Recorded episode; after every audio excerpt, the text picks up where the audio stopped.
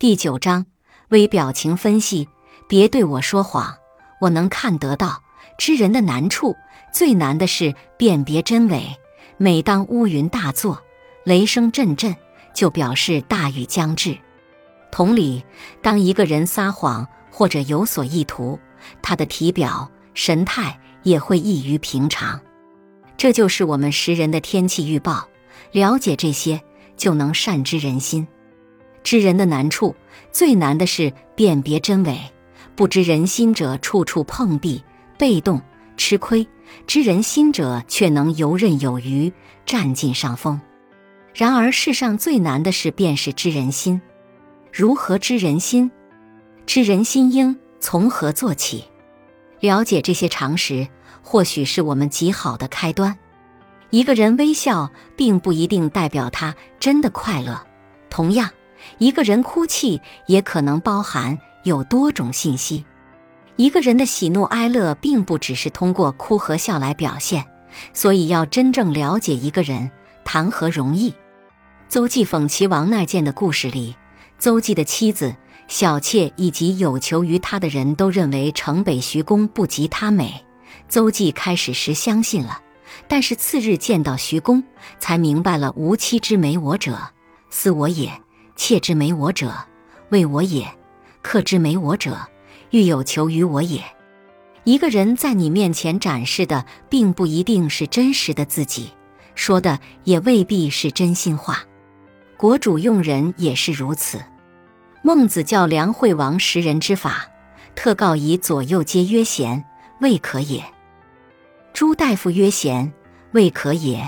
国人皆曰贤，然后察之，见贤焉，然后用之。说的就是这个道理，恭维也好，谩骂也罢，人们有时会先从自己的利益出发，做出言行不一的事来。可见真正了解一个人是多么不易。如果我们只根据一个人一时的言语行为去判定一个人，是很可能偏离真相的。有人说，我们可以采用闻声识人的方式来认识一个人。例如，通常语速快的人性格比较外向，思维敏捷；语速慢的人大多温柔善良，为人宽厚仁慈。另外，当人们愤怒时，说话的音量就会变大，而说话有气无力，则很可能是因为这个人心情沮丧。然而，这种识人的方式需要听者认真分析，需要有敏锐的洞察力。有这样一个有趣的故事：春秋战国时期，郑国的相国子产外出视察，突然听到从远处传来妇人悲痛的哭声。随从们看着子产，等候他下令去救助那位痛哭的妇人。不料子产却下令拘捕那位妇人。随从们都很纳闷，不解地看着子产。子产说：“那妇人的哭声没有哀痛之情。”反而有恐惧之意，我怀疑其中有诈。审问的结果也证实了子产的判断。原来这位妇人与人通奸，谋害了亲父。子产正是凭借其超常的判断力和洞察力，才听出妇女哭声中的隐蔽内情。然而，闻声识人只是一种辅助工具，要想从一个人的声音中获取重要信息，需要我们掌握很多技巧。孔子曾经说过：“人心比山川还要险恶，知人比知天还要难。因为天有春夏秋冬，一目了然；而人呢？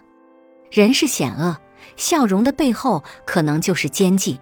尤其是从自由单纯的象牙塔到复杂险恶的社会，面对尔虞我诈的职场，我们一时间很难分清谁是朋友，谁是敌人。”面对瞬息万变的社会，人们选择用面具来隐藏自己的真实想法，这只是一种与人交往的方式，无所谓对错。关键是我们自己不要被这些面具迷惑，并通过自己的方式去识别、洞察表象后的本质，从而决定我们的行为，最大限度的趋利避害。本集播放完毕，感谢您的收听。喜欢别忘了订阅专辑，关注主播，主页有更多精彩内容。